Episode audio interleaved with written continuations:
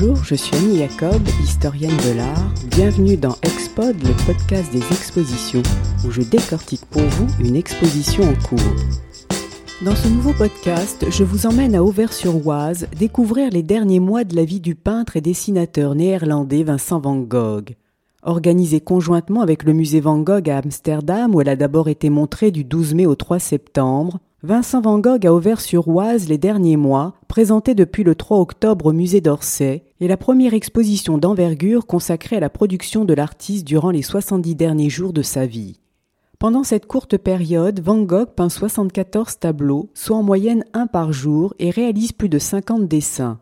Riche d'une quarantaine de tableaux variant les motifs et d'une vingtaine de dessins auxquels s'ajoutent quelques œuvres que le peintre avait rapportées de l'asile de Saint-Rémy de Provence, L'exposition retrace le séjour de l'artiste dans son intégralité à Auvers-sur-Oise, depuis son arrivée au village avec ses premiers paysages, ses portraits, ses natures mortes, dans lesquelles il se montre plein d'espoir, jusqu'aux dernières semaines où sa lutte contre ses sentiments d'échec, de solitude et de mélancolie transparaissent dans ses œuvres. C'est ce dernier acte de la vie de Van Gogh que nous allons reconsidérer jusqu'au jour fatal où il décide de mettre fin à ses jours. Bien que la période soit brève, elle correspond cependant à un renouveau artistique en matière de couleurs, de touches, de formats et de thèmes. Avant de s'installer à Auvers-sur-Oise, Vincent Van Gogh, atteint de troubles psychiques, est interné à sa demande depuis un an à l'asile de Saint-Rémy de Provence, du 8 mai 1889 au 16 mai 1890, date de sa sortie. Au cours de cette période, il est sujet à trois crises importantes. Après la dernière crise de dépression profonde au printemps 1890, il se sent prêt à partir. Quand il est enfin autorisé à quitter l'asile, le directeur de l'institution Théophile Perron le considère comme guéri. Il note toutefois dans son rapport final qu'il souffre de violents accès de terreur terrifiante et a essayé à diverses reprises de s'empoisonner. Mais entre ces accès, il note que Van Gogh apparaît parfaitement tranquille et lucide. L'acceptation de sa sortie n'est pas sans rapport avec la présence à Auvers-sur-Oise du docteur Gachet, spécialisé dans le traitement de la mélancolie, auquel Théo avait écrit au préalable pour s'assurer qu'il consentirait à accueillir son frère et à lui prodiguer des soins. De son côté, Van Gogh est persuadé que le retour à la liberté dans une région plus septentrionale l'aidera à mieux gérer son mal, du moins à le protéger d'une nouvelle crise pendant un certain temps. Il écrit d'ailleurs à Théo le 1er mai 1890 je suis presque persuadé que dans le Nord je guérirai vite, au moins pour assez longtemps, tout en appréhendant une rechute dans quelques années, mais pas tout de suite. Quand Van Gogh quitte enfin l'établissement, il prend le train pour retrouver son frère Théo qui l'attend à la gare de Lyon. Il arrive ainsi le 17 mai à Paris. Il fait la connaissance de sa belle-sœur Johanna, surnommée Jo, et de son neveu de quatre mois, prénommé comme lui Vincent Willem, et dont il est le parrain. Supportant mal l'agitation de la capitale, au bout de trois jours, Van Gogh décide de partir pour Auvers-sur-Oise. C'est ainsi que le 20 mai 1890, Vincent Van Gogh, âgé de 37 ans, arrive à Auvers-sur-Oise. Ce village au bord de l'Oise, à une heure de Paris en train, est une destination prisée des artistes depuis que le peintre Charles-François d'Aubigny y avait fait construire en 1861 une villa avec un grand atelier où il recevait ses amis peintres. Van Gogh réalisera quatre toiles représentant une vue du jardin de l'artiste, dont deux sont présentées à l'exposition, Jardin Auvers-sur-Oise et le jardin de Daubigny. À son arrivée, Van Gogh est saisi par le village qu'il qualifie de pittoresque dans une lettre qu'il adresse le jour même à son frère Théo. Réellement, c'est gravement beau, c'est de la pleine campagne, caractéristique et pittoresque. Il est séduit par l'association de deux mondes différents, celui des villas modernes qui voisinent avec de vieux chaumes qui tombent en ruine. Van Gogh s'installe au centre du village, au café de la mairie, appelé aussi l'auberge Ravoux. Décidé à se mettre rapidement au travail, il a apporté avec lui des châssis, quelques cadres et son chevalet. Il a également ramené quelques toiles peintes à l'asile de Saint-Rémy de Provence pour les montrer au docteur Gachet, ami des impressionnistes, collectionneurs et également peintre amateur. Parmi ses œuvres se trouve un autoportrait présenté en ouverture de l'exposition ayant appartenu à Paul Gachet et faisant désormais partie des collections du musée d'Orsay. Le célèbre autoportrait en buste peint en septembre 1889 est l'avant-dernier de ceux qu'il réalise. Il n'arbore pas sa vareuse de travail, mais un veston, et se représente de trois quarts vers la gauche afin de cacher son oreille droite, qu'il s'était coupée avec un rasoir suite à une dispute violente avec Paul Gauguin à Arles le 23 décembre 1888, action qui le conduira à son internement d'abord à Arles, puis à sa propre demande à Saint-Rémy de Provence. L'attention est portée sur son visage, un visage grave, anxieux et mélancolique, que fait ressortir la couleur orangée feu de sa barbe et de ses cheveux, et que renforcent les arabesques hallucinatoires de son veston et du fond dominé par les teintes complémentaires vert absinthe et turquoise clair. Dès son premier jour à Auvers-sur-Oise, Van Gogh fait la connaissance du docteur Paul Gachet, âgé de 62 ans, spécialiste des troubles psychiatriques et notamment de la mélancolie, sur laquelle il avait rédigé une thèse en 1858. Van Gogh est alors persuadé qu'il va pouvoir l'aider. Après l'avoir ausculté, Gachet l'encourage à ne plus penser à sa maladie et à se concentrer sur son travail. Paul Gachet est un homme bienveillant, reconnu pour ses affinités avec les artistes innovants. Lorsqu'il achète en 1872 une maison à Auvers-sur-Oise, il y reçoit plusieurs artistes parmi lesquels Cézanne, Guillaumin et Pissarro. Quand il découvre l'autoportrait de Van Gogh que nous avons cité précédemment, il est impressionné.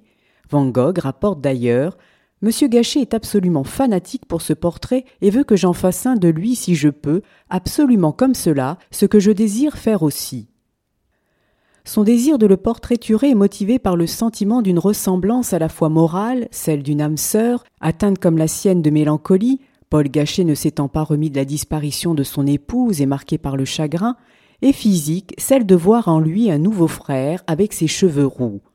Van Gogh réalise deux portraits du docteur Gachet. Le premier, d'après modèle, peint le 3 juin, est destiné à Gachet.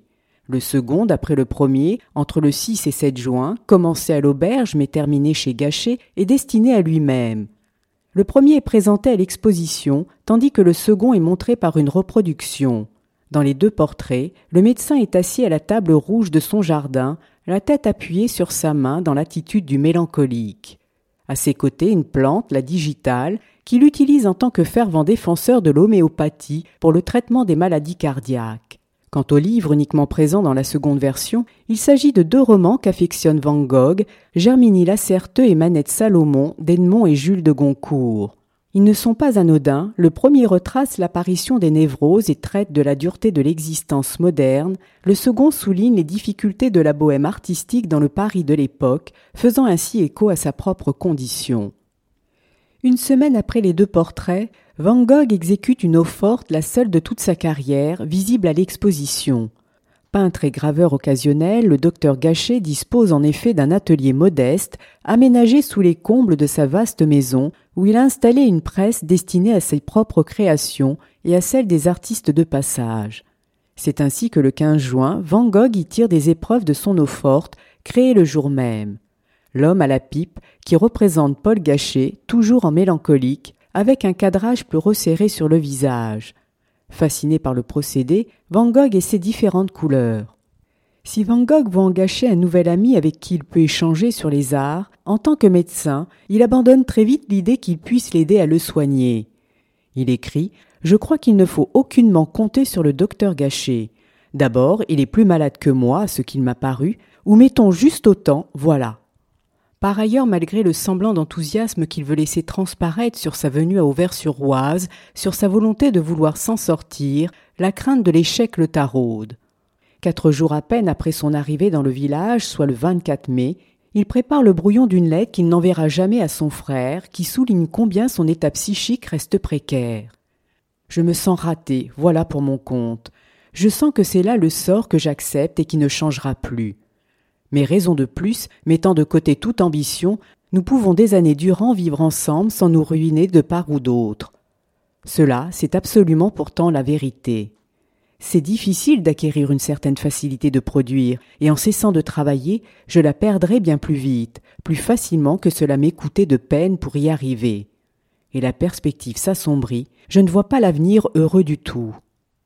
Pour oublier son mal, Van Gogh suit pourtant les conseils du docteur Gachet, il se lance corps et âme dans la peinture. C'est ainsi que les six premières semaines, il peint de façon frénétique une soixantaine de tableaux. Il se lève tôt pour se rendre sur le motif, puis retouche ses toiles dans l'après-midi. Dans la salle située à l'arrière de l'auberge qu'Arthur Ravoux, le propriétaire, a mise à disposition des peintres de passage. À Auvers-sur-Oise, dans les premières semaines, Van Gogh ne parcourt pas de grandes distances. Il fait des allers-retours entre la maison du docteur Gachet et le café de la mairie, c'est-à-dire l'auberge Ravoux, soit environ 500 mètres. Il étudie les lieux sous tous les angles. C'est ainsi qu'il peint des paysages avec des chaumières, des fermes, des villas modernes, des maisons de campagne bourgeoises, comme la maison du père Pilon, la ferme du père Éloi, ou encore dans le jardin du docteur Gachet, réalisé le 27 mai, avant les deux portraits. Le travail de Van Gogh ne ressemble en rien à celui des autres artistes dans le village. Outre ses couleurs qui sont audacieuses et sa touche expressive, il se distingue aussi par le choix de ses motifs. Alors que de nombreux peintres ont représenté l'Oise et ses berges, Van Gogh les ignore. Il n'en peint qu'une seule, bord de l'Oise à Auvers-sur-Oise. Il préfère les arbres en fleurs. Sa fascination pour le motif le conduit à l'étudier à chaque printemps depuis 1887. Il réalise plusieurs tableaux sur ce thème, dont quelques marronniers en fleurs. Van Gogh découvre en effet Auvers-sur-Oise dans toute sa beauté, avec ses marronniers en pleine floraison, ses jardins fleuris et ses champs. S'il peint surtout des paysages, il réalise néanmoins entre la mi-mai et la mi-juin neuf natures mortes florales dont trois sont présentées à l'exposition. À quelques exceptions près, depuis ses dernières toiles de tournesol à Arles, en janvier 1889, Van Gogh n'avait plus peint de nature morte florale. Ce renouveau d'intérêt pour ce genre est lié à sa volonté de vendre ses toiles, car ces tournesols qui avaient été exposés avaient suscité non seulement l'admiration de son frère Théo, mais aussi de Paul Gauguin, de Claude Monet et du poète et critique Albert Aurier. Van Gogh est obsédé par l'idée de devoir rembourser son frère de l'aide financière, pourtant désintéressée, qui lui dispense depuis le début de sa carrière. À présent que Théo est marié et père de famille, il pense que sa position dans sa vie a changé et craint d'être un fardeau pour lui. Par ailleurs, il espère pouvoir aussi indemniser le docteur Gachet pour son soutien. Sur les neuf natures mortes florales, huit sont exécutées chez le docteur Gachet, où il se rend plusieurs fois par semaine. Chez lui, en effet, les objets sont mis à sa disposition pour ses compositions, ainsi que les fleurs de son jardin. Pour Rose et Renoncule, par exemple, il emprunte un vase japonisant mis en regard à l'exposition avec le tableau, qu'il garnit de fleurs. Son format carré, qui est une première dans son œuvre, va être repris dans certains de ses portraits. Outre les paysages, les natures mortes florales, Van Gogh peint également des portraits qu'il considère comme l'avenir de la peinture. Il explique dans une lettre à son frère Théo que peindre des figures est en somme la seule chose qui m'émotionne jusqu'au fond dans la peinture et qui me fait sentir l'infini davantage que le reste. De sa période à Auvers-sur-Oise, treize portraits ont été recensés dont six ont été choisis pour l'exposition. Les deux premiers sont ceux de Paul Gachet. Les onze autres peints entre le 22 juin et début juillet se rapportent uniquement à de jeunes femmes et à des enfants. Comme à Arles, Van Gogh a du mal à trouver des modèles. La première à accepter de poser est la fille de son aubergiste, Adeline Ravoux, dont il réalise trois portraits. Seul le premier est exécuté d'après modèle, les deux autres s'inspirent de l'original. Dans une lettre à Théo, il écrit le 24 juin J'ai fait un portrait d'une jeune fille de 16 ans ou à peu près, en bleu contre fond bleu, la fille des gens où je loge. Je lui ai donné ce portrait, mais j'en ai fait pour toi une variante, une toile de 15. Le premier portrait est assez exceptionnel. La jeune fille vue de profil comme dans les portraits de la Renaissance apparaît dans des tonalités de bleu qui font ressortir les tons clairs de son visage et de ses cheveux blonds. Van Gogh s'inspire d'une gravure sur bois bleu sur bleu d'Okuzai qu'il a découvert lors d'une exposition d'estampes japonaises à Paris. C'est par la vibration de la couleur que Van Gogh cherche à définir le caractère de son modèle. Quel que soit le tableau, Van Gogh n'a jamais de plan préconçu afin de pouvoir varier les techniques. Plus qu'à Saint-Rémy de Provence, son style est dominé par la ligne, où l'effet est tantôt pictural, tantôt graphique, avec des traits de pinceau courts et droits ou des traits ondulés et longs. Van Gogh recherche la concision, le schématisme des formes.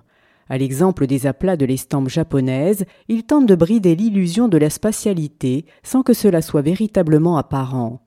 Outre les formes simplifiées, il veut réduire la couleur. Il choisit une couleur dominante pour attirer le regard du spectateur.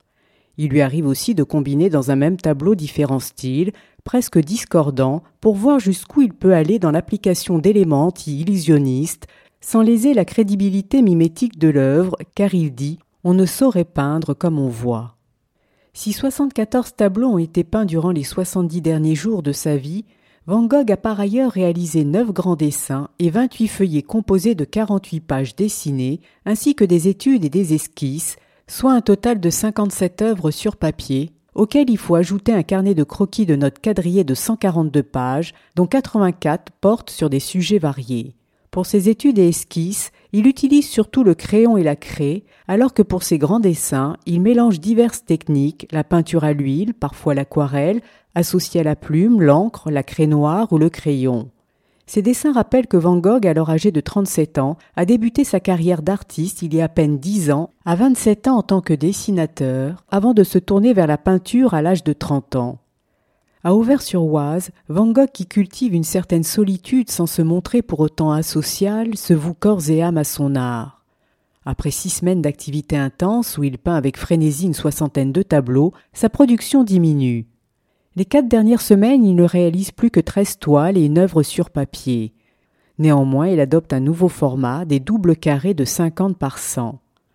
Sur les treize toiles, douze sont des paysages et des scènes de village présentées à l'exposition, Seule une toile est dédiée au portrait, il s'agit de Marguerite Gachet au piano, la fille du docteur âgée de vingt ans. Un élément déclencheur vient contrarier l'élan créateur de l'artiste le 28 juin, c'est une lettre de son frère qui, pensant à une amélioration de son état de santé, lui confie son intention de quitter la maison Boussotte Valadon et compagnie afin de s'établir comme marchand d'art indépendant, rêve qu'il caresse depuis toujours. Van Gogh, inquiet, décide de se rendre à Paris pour en discuter avec Théo. C'est ainsi qu'il passe la journée chez son frère et Jo le 6 juillet. Après cette visite, la vie de Vincent Van Gogh bascule, son désespoir refoulé s'exacerbe. Il s'aperçoit qu'il n'y a plus autant de place pour lui dans la vie de son frère, qui a désormais une femme et une famille, chose qu'il n'aura jamais. Son sentiment d'être un raté ne le quitte plus, dès lors son état se détériore. Malgré son dépérissement dans ses doubles carrés Van Gogh innove, il veut rendre sensible la construction plastique de la composition, son aspect décoratif par l'expression de la touche et l'antinaturalisme de la couleur, pour affirmer le sentiment expressif de l'artiste sur le sujet. Si dans ses précédentes toiles Van Gogh s'accrochait à des motifs porteurs d'espérance et de sérénité, désormais il n'en est plus capable. Dans un premier temps, peindre le tourment de la nature semble aider à accepter sa douleur intérieure, accumulée depuis si longtemps. Il exprime ce qu'il ressent dans sa peinture, car il n'est pas capable de le dire avec des mots. C'est ce qu'il sous-entend dans une lettre qu'il adresse à son frère le 10 juillet. Sachant bien ce que je voulais, j'ai encore depuis peint trois grandes toiles, ce sont d'immenses étendues de blé sous des ciels troublés, et je ne me suis pas gêné pour chercher à exprimer de la tristesse, de la solitude extrême. Vous verrez cela, j'espère, sous peu, car j'espère vous les apporter à Paris le plus tôt possible, puisque je croirais presque que ces toiles vous diront ce que je ne sais pas dire en paroles, ce que je vois de saint et de fortifiant à la campagne. Van Gogh s'identifie à la nature en pleine tourmente. Les blés, les ciels menaçants prennent une expression de nervosité, de sauvagerie, comme dans Champs de blé au corbeau et Champs de blé sous des nuages d'orage, deux toiles qui réalisent alors. Le tableau qui clôture cette série et qui est le dernier de l'artiste est peint le 27 juillet. Il s'agit de Racines d'arbres, qui par l'enchevêtrement de ses formes presque abstraites symbolise la lutte désespérée que mène l'artiste pour vivre. Coïncidence ou non, le sujet reprend un passage de la lettre qu'il a adressée à Théo le 10 juillet, où il écrit Ma vie à moi aussi est attaquée à la racine. Après avoir peint ce tableau, Van Gogh se tire une balle dans la poitrine. Néanmoins, il parvient à rentrer seul à l'auberge Ravoux. Aussitôt le docteur Gachet est appelé, ainsi que le docteur Jean-Baptiste Mazery, mais Van Gogh est inopérable. Gachet prévient Théo qui arrive le 28 au matin et qui reste à son chevet jusqu'à la fin. Vincent Van Gogh s'éteint dans la nuit du 29 juillet 1890. Six mois après, Théo, profondément affecté par la disparition de son frère, s'éteint à son tour à l'âge de 34 ans. Grâce à Jo, Théo a rejoint le cimetière d'Auvers-sur-Oise en 1914 pour être enterré tout près de Vincent.